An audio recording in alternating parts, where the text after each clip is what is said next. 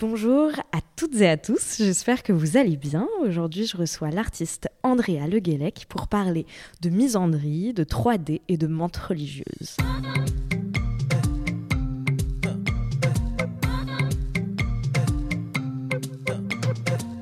Présente est un podcast dans lequel je souhaite porter au jour ce qui vient en amont puis en aval de l'art contemporain. Mes questions portent donc rarement sur les œuvres en elles-mêmes, mais davantage sur toutes les réflexions et les doutes qui gravitent autour de celles-ci.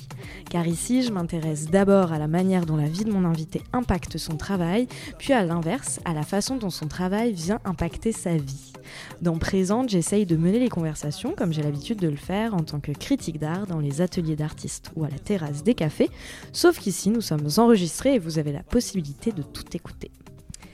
Vous allez sans doute reconnaître la voix d'Andrea, car euh, je l'avais reçue en mai dernier à ce micro pour parler de The Left Place, un tiers-lieu basé à Reims qui réunit une dizaine d'artistes et qui organise des expositions, des concerts et autres événements. Aujourd'hui, euh, c'est pour parler de sa pratique artistique que je la reçois.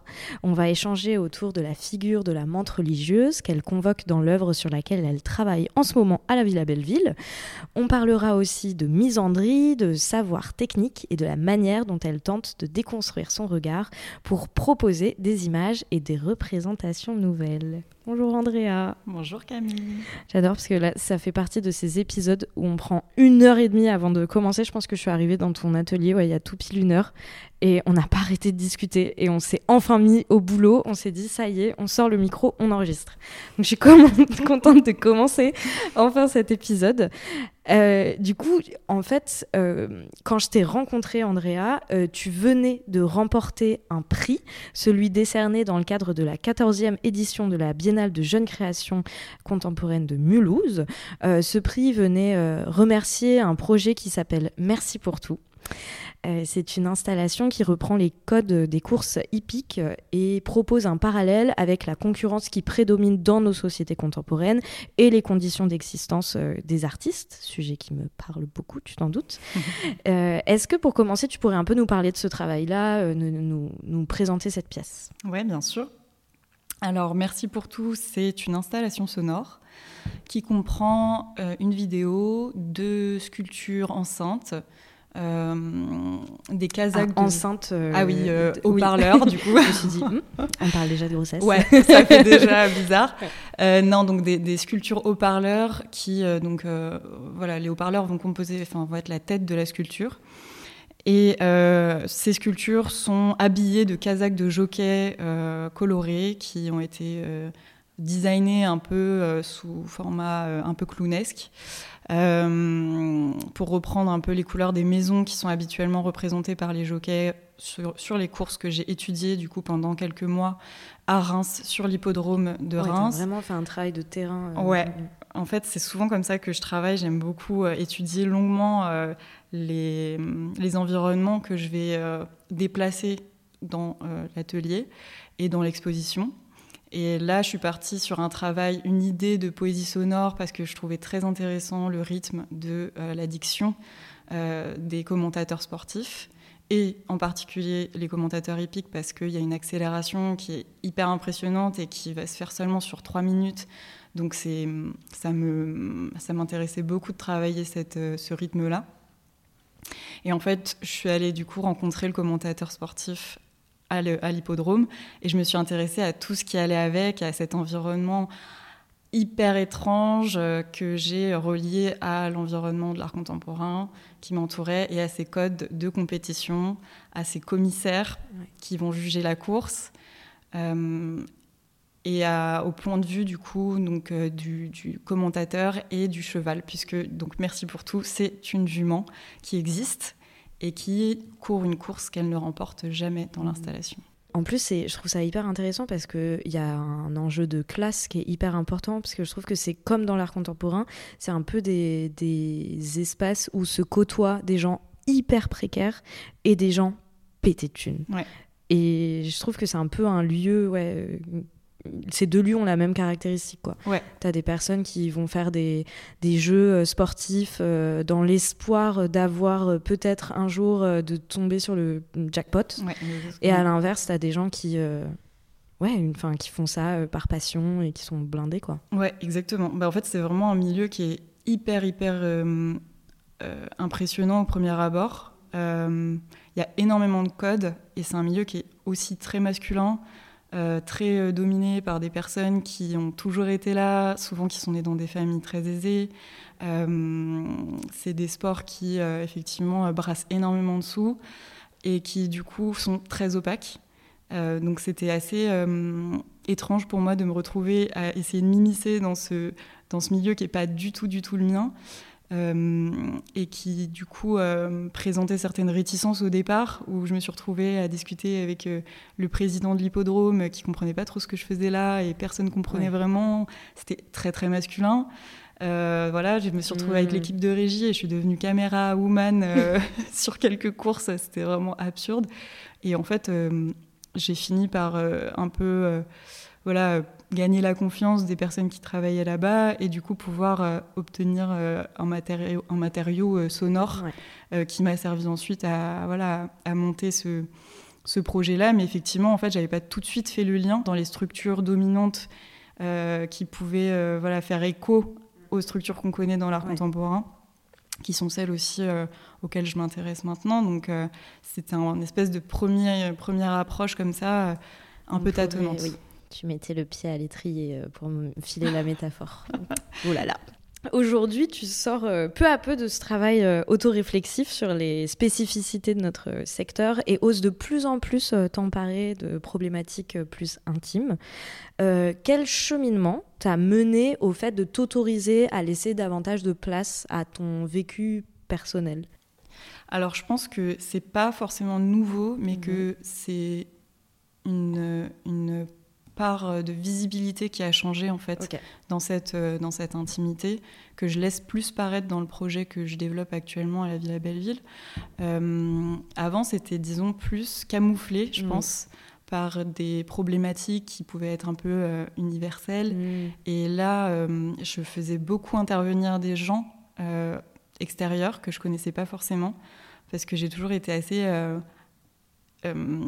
intriguée par l'intériorité des autres mm. et euh, je suis allée très facilement au contact de personnes que je connaissais pas avec une approche un peu journalistique presque documentaire euh, qui m'a amené à des réflexions euh, qui étaient lisibles voilà de différentes manières mais qui étaient un aller-retour entre l'universel et l'intime mm, mm. je, dis universel on s'entend mais qui pouvait toucher voilà pas mal de personnes puisque c'est des sujets qui travaillaient euh, voilà, des, notions sociologiques, ouais. philo. t'employais plus, euh, plus volontiers le vous, le nous, plus que le je, quoi. Ouais, exactement. Mm, mm, mm. Vraiment plus facilement, peut-être par, euh, voilà, par avec le syndrome de l'imposteur, je sais pas, mais bah, en tout cas, hein. voilà, c'est, j'avais pas forcément envie de de me permettre ce, cette approche-là parce que je voulais laisser la voix aussi pour pouvoir, moi, à mon tour, m'exprimer, parce que dans tous les cas, il y a un point de vue qui intervenait étant donné que je fais appel au montage euh, dans mes pièces sonores comme dans mes pièces vidéo. Donc il y a forcément à un moment donné mon point de vue qui va intervenir et qui va euh, shaper euh, le, la parole des autres. Et là, je me suis dit que c'était peut-être le moment parce que le sujet que j'abordais était un sujet enfin que je voulais aborder euh, faisait appel à une colère qui n'était pas seulement la mienne, mais qui était celle de, plein de gens, collective. Euh, mais je trouvais qu'il n'y avait pas de meilleure voie pour en parler finalement que, que la mienne, parce que euh, voilà, c'était des sujets qui, qui, qui, étaient assez durs et qui nécessitaient aussi une certaine délicatesse, je pense, dans la manière de l'aborder avec les autres. Donc je ne me suis pas sentie de l'aborder avec les autres. Et là, je me suis dit, bon, je vais pouvoir voilà, imprégner un peu mm, mm, plus mm, mon, boulot de d'intimité un peu honnête. Et justement, euh, ce sujet euh, que tu n'abordes pas euh, pour le moment, actuellement, du coup, tu travailles sur un film qui s'appelle l'OTEC OTK. OTK. Et qui vient de l'OTEC Ouais. Ok. Euh, dans lequel, euh, du coup, on découvre l'histoire d'une menthe religieuse. Euh, avant qu'on décortique un peu tout ce travail, est-ce que tu veux bien nous raconter tout simplement le synopsis de ce film, qui est en pleine construction? Donc peut-être même que ça évoluera et que ça changera à la sortie, mais pour le moment, à l'instant T. À l'instant T. c'est l'histoire donc d'une menthe religieuse qui dévore donc son amant, comme on s'attend à ce qu'elle le fasse, et qui est hum, hantée, on peut dire, par le, le souvenir de cet amant qui va la harceler au quotidien euh, jusqu'à ce qu'elle doive s'en débarrasser et devenir autre chose. Donc peut-être sauter détruire, peut-être pas, on verra. Mais euh, en tout cas, voilà, c'est un peu l'évolution de, psychologique de cette montre religieuse dans différents environnements euh, jusqu'à ce qu'elle finisse par voilà, trouver un moyen de déconstruire ce qu'elle a ingéré et euh, qu'elle puisse se, débarrasser de ce qui l'agresse au quotidien. Euh, et du coup, on, s'en doute, euh, ce n'est évidemment pas par hasard que tu as choisi euh, euh, de donner à une menthe religieuse le rôle principal de ton film. C'est éminemment symbolique et cela nous permet aussi de convoquer une, une notion qui est la misandrie, à savoir le sentiment de mépris ou d'hostilité à l'égard des hommes cisgenres. donc tu te saisis comme d'un outil politique à certains endroits dans ton travail. Mmh. Ouais, alors c'est une des notions du coup qui traverse euh, mon, film là actuellement. Euh, mais c'est vrai que la menthe religieuse, c'est quand même un symbole qui est hyper ambivalent et que j'ai un peu appris à, connaître au fur et à mesure de mes recherches parce que en fait, du coup, ça fait un an que je travaille sur ce projet-là. Euh, c'est un projet un peu de long terme parce que du coup, j'ai fait intervenir pas mal de, de recherches littéraires, philosophiques, anthropologiques autour du cannibalisme et de cette figure aussi euh, mythique qu'est la menthe religieuse. Et en fait, j'ai découvert qu'elle avait aussi bien cette euh, réputation de, euh, de tyran comme ça envers les hommes, mais qu'elle avait aussi un statut de, prophétesse et de déesse mhm. dans beaucoup de folklore. Euh, en fait, la menthe, euh, le mot vient du grec ancien euh, prophétesse. Mmh. et du coup, elle a vraiment ce statut comme ça, hyper sacré dans beaucoup de, cultures. Et je trouvais ça super intéressant, cette double casquette en fait de la menthe, parce qu'on lui octroie vraiment une force autant du diable que du, de, la déesse en fait on l'appelle prix Dieu, le cheval du diable. Enfin, elle a vraiment beaucoup, mmh. beaucoup de, de, couches en fait dans l'imaginaire collectif. Et euh, je suis partie effectivement avec cette idée de misandrie, mais finalement, je me retrouve avec beaucoup d'autres euh, voilà, possibilités dans le regard qu'on porte sur cet insecte. Euh, et ça m'intéressait du coup de déconstruire mon propre regard mmh. en, en, travaillant sur cette, voilà, ce, cliché qu'on a dans l'imaginaire collectif de euh, cette, ce, tyran misandre. Euh, genre la sorcière du règne animal. Quoi. Ouais, vraiment. Genre... Vraiment. c'est littéralement l'enfant du diable, en fait, euh, dans certaines cultures. Euh, il faut surtout pas lui faire de mal. En fait, c'est vraiment via son regard qu'elle est vecteur de, de, de, prévision. Il y en a qui disent qu'elle te montre le chemin en orientant ses pattes. Elle est immobile sans arrêt. Enfin, je me suis mise à, éplucher euh, la biologie, euh, tous les documentaires animaliers. euh, donc ouais, c'est super intéressant parce qu'en fait, je suis partie effectivement avec cette, ce symbole misandre très fort, avec voilà une, une, volonté de, de, traiter des sujets assez durs via ce, cette, cette figure de l'insecte euh, dans la 3D, donc avec une espèce de recul comme ça aussi, euh, un peu distancié euh, face à ces sujets un petit peu durs. et finalement, je me retrouve avec pas mal de couches de signification. et ce qui m'intéressait, du coup, c'est justement de déconstruire ce, ce symbole et de, de m'en approprier l'existence pour en faire autre chose et une figure, euh, adopter plutôt le, côté empouvoirant de cette figure-là, plutôt que euh, l'idée euh, reçue qu'on a de voilà, cette femme tyran qui jette des mauvais sorts aux hommes et qui nous, qui nous veut uniquement du mal, quoi. ce tigre de l'herbe un peu. Oh, c'est beau, c'est trop beau. Oui, parce que on s'est vu il y a quelques jours pour préparer un peu cet entretien et tu me disais que dans toutes euh, les mythologies, les fictions, etc., le, dès lors qu'il y avait une femme, c'était soit euh, un monstre, soit un tyran, soit, enfin qui revient au monstre. Le monstre est un peu ambivalent, mhm. mais en fait c'est soit un tyran, soit une victime. La plupart du temps. Et la figure entre les deux, c'est plutôt le monstre. C'est-à-dire qu'en fait le monstre peut aussi bien être euh, mauvais que, que, bon. Euh, on pense à, au gorgone, à la sirène, justement, à toutes ces figures mythologiques. mais c'est vrai que dans la, dans la Grèce antique, en fait, c'était la plupart du temps, les femmes étaient voilà, soit victimes et donc vont se faire punir et vont devenir des monstres soit euh, effectivement des tyrans qui vont se venger. Euh, donc il n'y a jamais un entre-deux et il n'y a jamais cette figure euh, empouvoirante. Elles ne sont voilà, bonnes qu'à être, qu'à être monstrueuses. Quoi.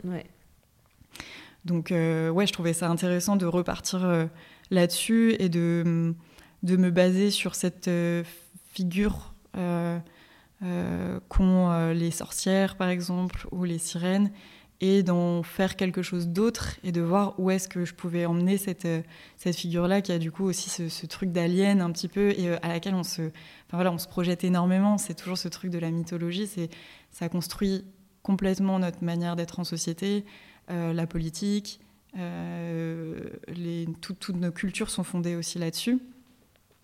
Et, et les, on grandit avec, donc en fait, je m'attache beaucoup à ces figures qui sont hyper présentes dans notre folklore quand on grandit, euh, dans les contes d'enfants, dont je m'inspire aussi beaucoup de l'esthétique, euh, puisque j'ai un travail hyper coloré, etc. Et, euh, et voilà, en fait, au cours de mes recherches, je me suis rendu compte à quel point notre imaginaire collectif invoquait sans arrêt, sans arrêt, ces femmes mangeuses d'hommes, ces meurtrières qui sont toujours vénales. C'est voilà, il y, a après on peut aller loin dans la psychanalyse et dans les analyses qui ont été faites euh, de ça. Euh, tout n'est clairement pas bon à prendre, mais euh, ça m'intéressait vraiment d'aller décortiquer un petit peu toute cette symbolique, toute cette symbolique qui est attachée à un insecte anthropomorphe en fait. Et hum, justement, lorsqu'on a, lorsqu'on a préparé cet épisode, tu m'avais fait part de toute l'énergie que euh, tu déploies pour euh, tenter de déconstruire un maximum ton regard et pour ne pas euh, enfermer ton personnage. on a évidemment parlé des théories de Laura Mulvey sur le male gaze et de l'ouvrage d'Iris Bray sur le pendant dit féminin de ce regard, dans lequel elle explique la manière dont la caméra, en fonction de la manière dont elle est, dont on la dirige, peut, peut objectifier, sexualiser et vider de leur substance les personnages issus de groupes sociaux minorisés. quelle stratégie euh, mets-tu en place pour faire en sorte de te débarrasser de tes propres biais, même si je suis pas sûre qu'on puisse avoir une solution euh, fermée définitive, bien sûr. Est-ce que tu veux bien nous faire part euh, de tes recherches, de tes doutes et de tes tâtonnements dans ce processus de déconstruction, étant donné que c'est un peu le, but ultime de présente finalement, de parler de tous ces endroits de doute? Ouais, alors c'est effectivement très tâtonnant parce que très long en fait de comprendre un peu comment euh, notre regard a été euh, construit et comment le déconstruire. En mm, fait, mm. en tant qu'artiste, on a un peu cette responsabilité-là aussi, je pense. Et euh, du coup, là, c'est clairement le sujet de cette pièce-là. parce que je pense que j'étais aussi dans des. Quand j'ai commencé à penser à cette pièce, j'étais dans un moment de remise en question beaucoup personnel, mais au niveau de mon travail artistique. Et en cherchant un petit peu où aller, je me suis rendu compte à quel point il était difficile d'identifier et du coup de déconstruire euh, des, euh, des manières de regarder. Euh, bah, typiquement, Iris Bray en parle très bien du coup de, de regarder le corps d'une femme. bon, bah, comment on fait pour sortir cette, cette figure de l'objet et que cette figure devienne sujet, mais en fait, je me suis rendu compte que c'était hyper dur et que même avec tout le bon, la bonne volonté du monde, euh, quand je créais mes plans, je réutilisais naturellement des codes cinématographiques qui avaient tendance à objectifier le corps que je filmais. Même si je filmais un insecte qui était une sorte de marionnette, finalement, elle était elle est très anthropomorphique, elle évolue dans des environnements anthropomorphiques, et du coup, d'office, j'ai recréé un regard qui parfois est un regard de... Euh, voilà, de, de, de, mâle dominant, bah euh, déconstruit. Euh, peut-être que les auditeuristes qui n'auraient pas lu Iris Bray, même si je vous invite vraiment à lire ce bouquin, parce qu'en plus, il est hyper accessible. Enfin, ça s'appelle du coup le le female gaze, female gaze le regard féminin. Le regard féminin. Et vraiment, je vous invite vraiment à lire parce qu'il vous fera des pètes de cerveau incroyables. Et par exemple, euh, pour, euh, pour peut-être euh, essayer de faire comprendre, typiquement, la manière dont on peut filmer une femme, ça va être de décortiquer chacun des endroits de son corps. Donc de faire aller la caméra sur sa bouche, la faire descendre sur sa poitrine, ensuite filmer ses hanches, ses fesses, etc. Vraiment toujours, euh, euh, comment on dit, euh, euh, Morceler. morceler Mm. son corps. Et, et du coup, elle, elle explique que finalement, euh, y a, quand elle parle de, de regard féminin, c'est pas forcément euh, une femme qui tient la caméra et c'est bon, elle aura un female gaze, ou un mec qui euh, euh, tient la caméra aura forcément un male gaze. Elle donne notamment l'exemple de, James Cameron dans le Titanic, qui à un moment donné, il y a cette scène qui pour elle est vraiment le female gaze comme il, il devrait être, ou en tout cas vers ce vers quoi ce serait bien de tendre, où il y a Rose qui est en train de prendre son pied euh, avec euh, Jacques dans la cabine. Et en fait euh, pour faire ressentir pour que les spectateuristes puissent ressentir euh, l'orgasme qu'elle a on voit simplement sa main qui descend comme ça dans la buée et on la voit pas. On voit pas son corps. On voit pas son visage. On voit rien de la Mhm. scène. Mais simplement le spectateuriste enfin les spectateuristes p- peuvent se projeter dans ce qu'elle ressent et dans ce qu'elle est en train de vivre. Et c'est vraiment ça tout l'intérêt euh, du female gaze, c'est vraiment de faire en sorte que les spectateuristes puissent euh, ressentir finalement euh, ce que perçoit euh, euh, bah, le, le, le personnage féminin en fait. Et c'est vraiment hyper intéressant. Ouais, bah, c'est vraiment l'expérience en fait vue à travers les yeux d'une femme et c'est pas forcément, il n'y a pas forcément besoin d'être une réalisatrice pour faire, voilà, pour parvenir à, à- à- à cet effet-là. Mais effectivement, c'est hyper difficile de, de parler, euh, de, de savoir comment se situer. euh, quand on a ce pouvoir de cadrer avec la caméra, parce qu'on a intégré du coup des manières de voir qui sont euh, omniprésentes dans notre culture visuelle. Donc vraiment ce morcellement des corps, une, euh, des, femmes qui parlaient pas. Enfin là, je me suis rendu compte en fait tout bêtement du coup que euh, ma montre religieuse, en fait, elle ne parle pas, voire très très peu. Elle a genre deux lignes dans le film. Et en fait, je me suis demandé, et on s'est demandé quand on a discuté du film, euh, comment donner une parole en fait à cette à ce personnage qui se fait complètement écraser par du coup son son amant qui lui parle comment dire assène des ordres euh, euh, revient sans arrêt euh, sur euh, ce qu'elle a fait de mal ou pas enfin voilà on est dans, dans un- une emprise psychologique clairement Euh, et en fait je me suis demandé mais comment est-ce que je fais pour lui redonner corps littéralement et faire en sorte que ce ne soit plus juste euh, une enveloppe vide creuse qui est un modèle 3D, euh, voilà, il y, a- il y a ça aussi. Enfin, en fait, euh, quand je travaille en 3D, c'est aussi l'avatar qui revient. Donc, c'est vraiment un- une enveloppe dans laquelle on va injecter quelque chose, une âme, en fait, Ouais. et on va décider vraiment de quoi lui donner. Et là, je me suis rendu compte que je lui donnais pas d'âme vraiment dans le scénario. Et là, je me suis dit, mais faut peut-être que euh, à un moment donné, elle ait la parole et peut-être qu'elle parle au spectateur, Ouais. aux spectatrices. Donc, on verra comment ça se termine. Et c'est vrai que voilà, à travers la caméra, il y avait pour l'instant, je me rendais compte qu'il y avait euh, des difficultés à euh, prendre ce recul vis-à-vis du regard que je portais, parce que d'office, je vais reproduire des mouvements ou des plans dans le montage qui vont euh, voilà, faire des, des travelling sur son corps de haut en bas, euh, euh, pas regarder vraiment dans ses yeux, pas lui donner une expression, pas lui donner une parole, mais qui vont vraiment regarder à travers voilà, ce, ce prisme voyeuriste Ouais. dont Iris Bray parle très très bien. Et je trouvais ça très frustrant parce qu'en fait, je m'en rends compte petit à petit et j'ai beaucoup de mal à appréhender et à anticiper ce truc-là. Donc finalement, je reviens sur ce que j'ai fait et je déconstruis, je tricote et je Ouais, détricote en vraiment en quoi. permanence. Mais Ouais. c'est hyper intéressant parce que vraiment on se dit, oui finalement quand tu écris un bouquin, quand tu penses une pièce de théâtre ou que sais-je, euh, bah, là tu peux faire en sorte que tes dialogues, euh, f- voir que tes personnages féminins parlent autant que tes personnages masculins, euh, voir que, enfin vraiment c'est finalement t'as qu'une strate, ce qui est déjà très compliqué à déconstruire par ailleurs, mais t'as qu'une strate on va dire de de- d'endroits où il faut être vigilante. Après il y a les costumes et tout, mais après voilà là en plus, c'est toi qui guide et qui impose le regard. enfin là où les spectateuristes vont poser leur regard. Donc c'est vraiment genre le boulot. Euh, mm.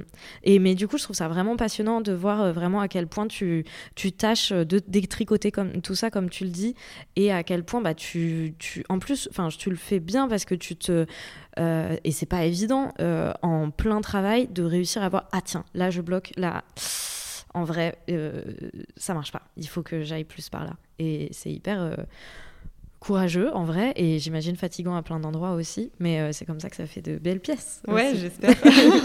On espère mais c'est vrai que c'est frustrant sur le dans le chemin de se dire ah bah est-ce que je me suis pas, plantée mm, mm, enfin à mm, tout moment tu es là en train de douter et de te dire est-ce que je suis pas en train de reproduire ce que j'essaye de dénoncer? Et ça c'est vraiment frustrant Ouais, et en plus, euh, là, tu es sur un, un, projet qui dure depuis un an, tu disais. Donc, euh, il y a aussi un. J'imagine que c'est un sujet qui m'intéresse beaucoup, c'est le travail sur le temps long aussi.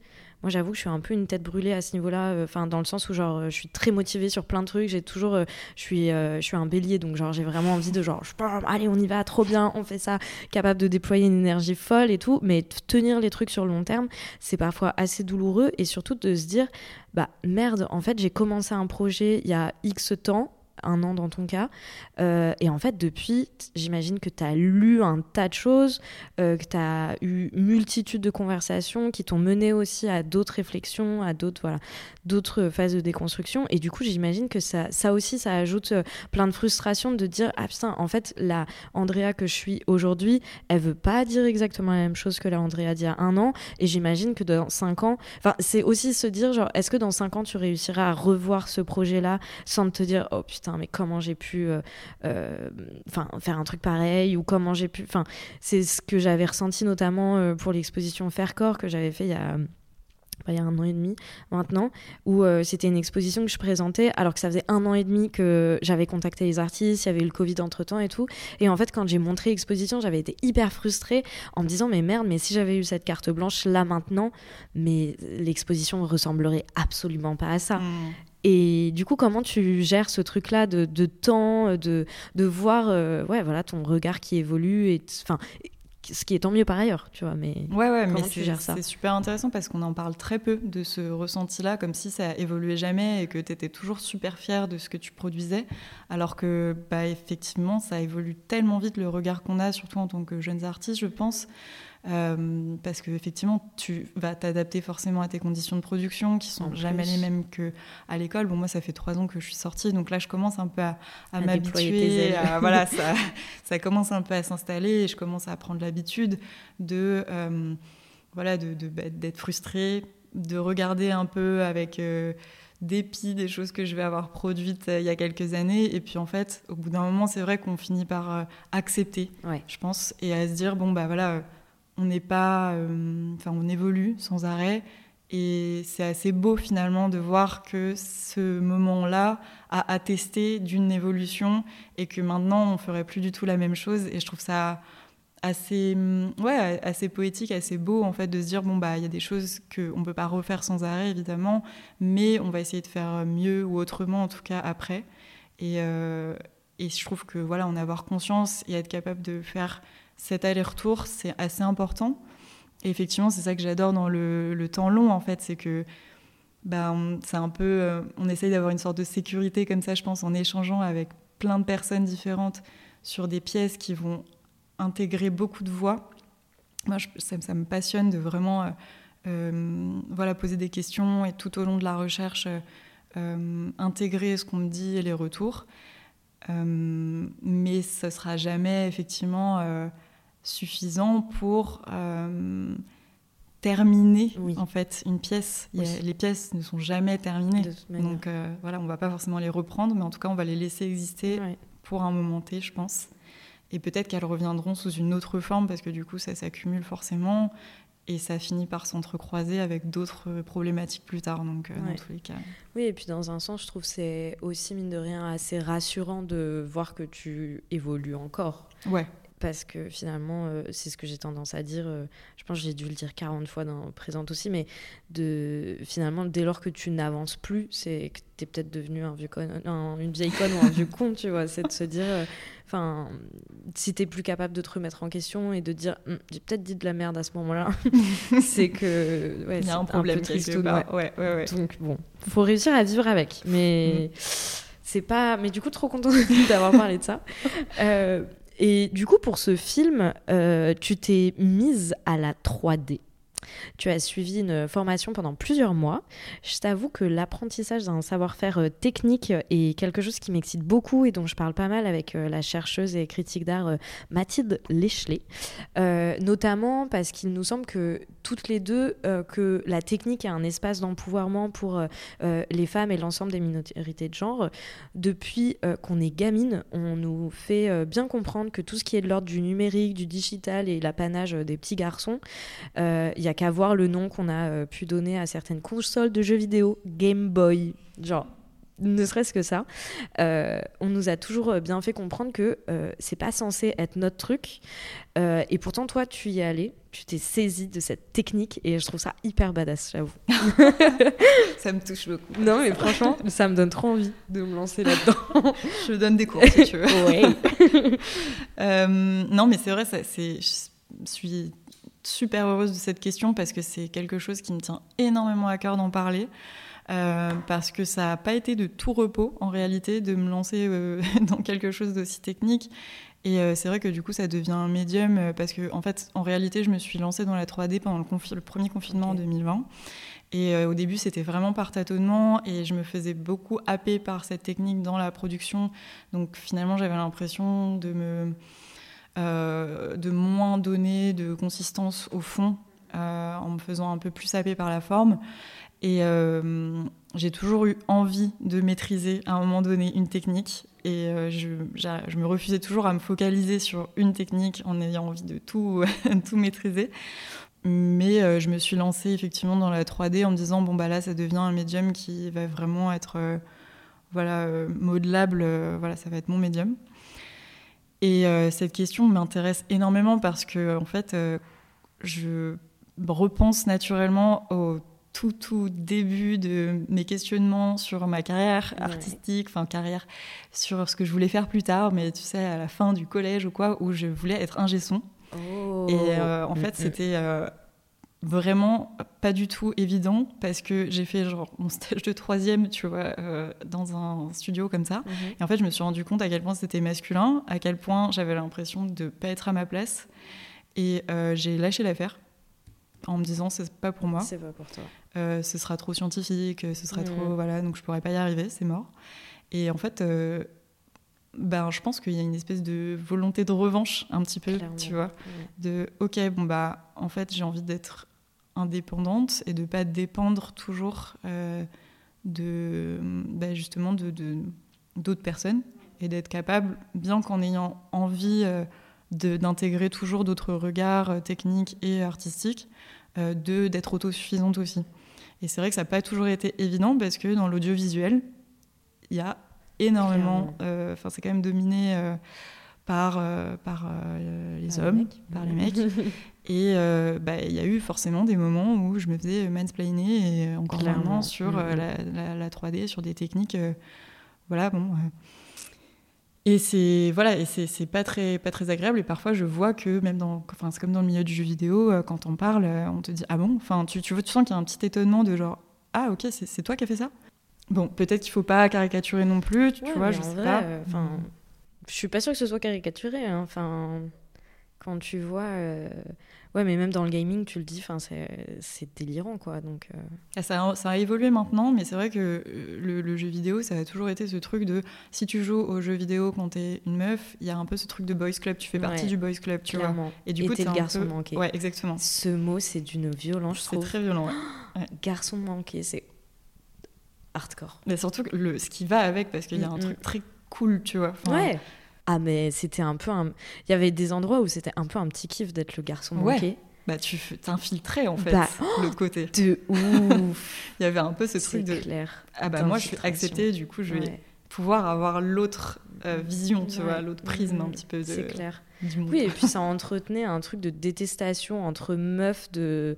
Enfin, moi, je, je traînais vachement avec des, des mecs euh, pendant mes petites, euh, mes petites classes, tu vois, en Mm. primaire et tout. C'était genre une immense fierté d'avoir accès au terrain de foot, au- Ah ouais. de faire du judo et tout, c'était pompe up, quoi. Mais du coup, j'étais vraiment, euh, dans ma tête, c'était vraiment, mais c'est gonzesse, quoi. genre, franchement, c'est pas mon truc. C'est horrible. Enfin, Mais c'est ça, t'as vraiment genre deux. euh, t'as vraiment une frontière Ouais. et t'es accepté ou t'es ou t'es Ouais. pas dans le camp inverse mm, en mm, fait. mm. Et euh, il y avait plus de fierté à être accepté dans le camp, euh, effectivement, Ouais. des garçons que, que de rester dans le camp des filles. Donc euh, c'est vrai que le gaming, ça a beaucoup, beaucoup cristallisé ça. Je pense que ça a évolué quand même maintenant. Ouais, et en même temps, tu vois comment toutes les streameuses euh, sur Twitch et autres euh, se prennent hyper cher. euh, Mm, mm.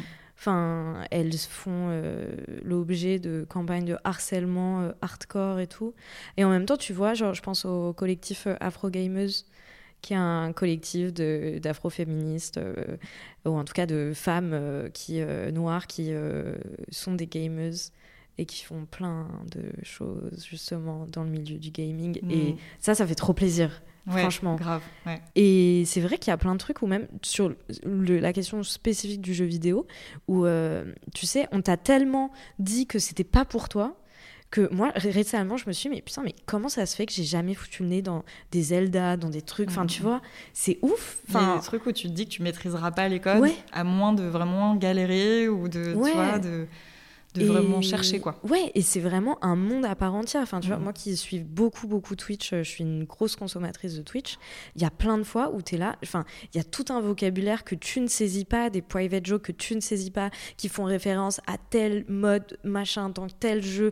De... Enfin, tu es là et putain, c'est archi frustrant. Et effectivement, dès lors que tu commences à t'en saisir, il y a une espèce de joie. euh, Enfin, je sais pas, moi, ça me fait trop plaisir. quoi. Je me dis, oh, ça y est, j'ai la C'est grisant. Ouais, Ouais, ouais. de ouf. Ouais. Mm, mm. Et du coup, je trouve ça trop bien euh, de, enfin, ouais, de passer par la 3D et par le fait de te saisir de la technique euh, pour justement, enfin, te, ouais, te ressaisir de tout ça. Je trouve ça trop bien. Bah, c'est vrai que du coup, c'était important pour moi de vraiment euh, savoir quoi dire aussi aux personnes avec qui j'allais travailler. Euh, et du coup, voilà, il y a un peu ce truc-là où, euh, bon, peut-être une contrôle fric, en fait, que c'est ça la. Bah non, mais La solution, mais- Non. Bah non, mais tu vois, enfin, mais je le vois sur plein de sujets et plein d'aspects. Enfin, tu vois, par exemple, ma petite sœur, elle, elle avait économisé plein de. Enfin, bref, elle a réussi à s'acheter une voiture. J'étais très fière, bravo. et Bravo, avec ses petits sous. Euh, et, euh, et, et elle avait mais digué de ouf sur tous les sujets euh, mécaniques, etc. pour réussir à genre aller à son contrôle technique sans genre qu'il y ait aucun problème, tu vois. Comme ça, tu sais. Et en fait, euh, ouais, mais en fait, quand elle y va avec son mec qui a même pas son code, le mécano, il regarde que lui. Mais oui. Ou, mais que des trucs comme ça. Je me souviens d'être allée, euh, euh, je, je sais pas dans quel magasin de bricolage avec euh, Léo Kamugovorov, justement. Pas du tout. C'était pas du tout avec Léo. Mais on a fait aussi beaucoup de, de magasins de bricolage. Mais non, c'était avec euh, Mathilde Rouillet et euh, une autre Mathilde. Et euh, on cherchait un- une butée à billes, un truc spécifique, bref, pour une œuvre. Et le mec il nous demande pourquoi vous avez besoin de ça? Mais qu'est-ce que euh, on te demande Un diamètre spécifique, un truc genre vraiment, c'est pas très compliqué et ça te regarde pas. Et genre, et comme si grand sauveur, il allait nous apporter la solution. Euh, avec son tuto de bricolage du dimanche. c'est ça en mode jardin. alors je t'explique. enfin bon, le mansplaining quoi, on Ouais. n'invente rien, mais c'est mais- quand même toujours très très chiant. C'est toujours très chiant. Mm, mm. C'est toujours, t'as vraiment envie d'une espèce de, de, de colère qui monte Ouais. comme ça, où t'as envie de dire, mais c'est moi, moi, qui la pourrais t'apprendre des choses, en mais fait. oui, et je pense que bah, là, on parle de la technique euh, dans tout ce qui est digital, etc. Mais je pense que euh, toutes les sculptrices qui, euh, qui, qui ont des médiums, genre hyper euh, le béton, des trucs genre très stéréotypés masculins, elles s'en prennent plein la tronche aussi. Ouais. Complètement. Donc, euh, ouais, c'est trop intéressant. Mais on arrive à la dernière question de présente. Oh là là, déjà. Oui, on peut encore parler si tu veux. mais euh, non, mais oui, donc du coup, la fameuse dernière question de présente, euh, dont tu réponds comme tu veux, comme d'habitude, on le sait. Euh, Est-ce que tu réussis à vivre de ton travail artistique, Andrea? Alors, j'adorerais dire oui, mais malheureusement, ce n'est pas encore le cas. Oui. Tu disais que ça faisait trois ans que tu étais sortie d'études. Ouais, ça fait trois ans que je suis Mhm. sortie d'études. Euh, j'ai eu la chance d'avoir des prix, donc Ouais. euh, enfin deux prix. Oui, tu as déjà un très joli parcours. ouais. Ben, c'est vrai que c'était pas du tout. euh, ça, ça a toujours été euh, les montagnes russes, comme souvent de toute façon quand tu sors euh, d'école. Euh, mais moi, ça m'a toujours un peu relancé sur les rails en me disant bon, ok, euh, il y a une validation, Oui, il y a un petit peu de sous, je vais pouvoir produire un petit peu ce que j'ai envie de produire. Et c'est vrai qu'à chaque fois, du coup, ça a, permis de tenir entre guillemets, puisqu'on parle toujours comme ça en termes de Mhm. survie quand on parle de, de sous, d'argent. Euh, Ça m'a permis de tenir quelques mois. Donc c'est vrai que c'est toujours une économie de patchwork Ouais. où, voilà, comme beaucoup, je suis au RSA. Euh, là, je sais qu'il va sauter parce que j'ai gagné un petit peu plus le mois dernier. Euh, je sais que je vais pouvoir me dégager un mini salaire quand je vais avoir euh, une bourse de production ou une subvention. Mais je vais essayer de prendre le moins possible pour avoir un maximum à mettre dans ma prod. Et du coup, c'est toujours euh, voilà, des, des- comment on dit, des bouts de chandelle. Non, ça. Je sais pas, mais c'est très joli. cette, cette expression. Euh, mais voilà, c'est vraiment petit bout par petit bout et je sais pas si euh, voilà j'ai j'ai hâte de pouvoir dire que je vis de ma pratique mais pour l'instant c'est compliqué C'est encore en construction. Ouais. et ouais. je Mhm. vis essentiellement du, des ateliers avec les enfants Ouais. en réalité c'est bien de le dire parce que on a enfin en fait je, je suis en train en ce moment même de réaliser que c'est euh, mon side job euh, que en fait euh, voilà j'ai le luxe de pas travailler avec les conditions confortables que j'ai euh, à Reims euh, de pas travailler à côté pour l'instant en tout cas mais je fais beaucoup d'ateliers avec les enfants Euh, je travaille dans les collèges euh, les lycées et ça me plaît énormément Euh, mais euh, voilà, ça reste euh, des, des économies un petit peu de, de bout de chandelle, c'est Ouais. ça l'expression. Ben, c'est trop joli, je connaissais pas. Mais oui, je pense que c'est les. bah, Il y, a, il y a eu voilà, il y a, y a les prix, les subventions, Euh, mais euh, c'est toujours énormément de boulot et euh, on se dit toujours bon bah ça va arriver, Ouais. mais c'est pas tout de suite. Et en attendant, du coup, voilà, je travaille aussi un peu sur des clips de temps en temps, du travail un peu vidéo, un peu technique, et j'aimerais beaucoup développer ça. Euh, donc euh, si quelqu'un m'entend, Ben, euh, clairement, appelez-la pour faire des super 3D et Ouais. autres, ce serait trop bien. Alors Ouais. la 3D, c'est très long par contre, Oui. attention. Mais bah écoute, comme ça, tu auras un side job qui te prendra du temps mais qui te, te payera bien. voilà, ça me fera Mm, mm. une économie. Bon, bah voilà, ça te va de finir sur cette euh, appel. Parfait, appelez-moi. Non mais du coup, trop contente de t'avoir enfin reçu pour parler de ton travail perso. Je suis trop, Merci trop, trop contente. Euh, je pense que quand euh, l'épisode sortira, euh, tu seras encore à la Villa Belleville. Je suis Ouais. même sûre parce qu'il sort euh, juste quelques jours après qu'on l'ait enregistré. Donc euh, voilà, curateur, curatrice, euh, critique. euh, vous savez où la trouver. N'hésitez pas. Je te remercie Andrea. Merci Camille. accepté mon invitation et d'avoir pris le temps avec moi euh, de parler de tout ça. Merci à vous d'avoir écouté cet épisode. Je vous donne rendez-vous sur le compte Instagram de Présente et d'Andrea aussi pour continuer à suivre son travail. N'hésitez pas également à vous abonner au podcast, ce podcast qui est complètement autoproduit, donc c'est un vrai soutien de mettre un 5 étoiles et de le partager. Enfin, je remercie grandement David Walters pour le générique et je vous dis à dans deux semaines. Mais d'ici là, prenez soin de vous et je vous embrasse. Ciao. Bisous Andrea. Bisous.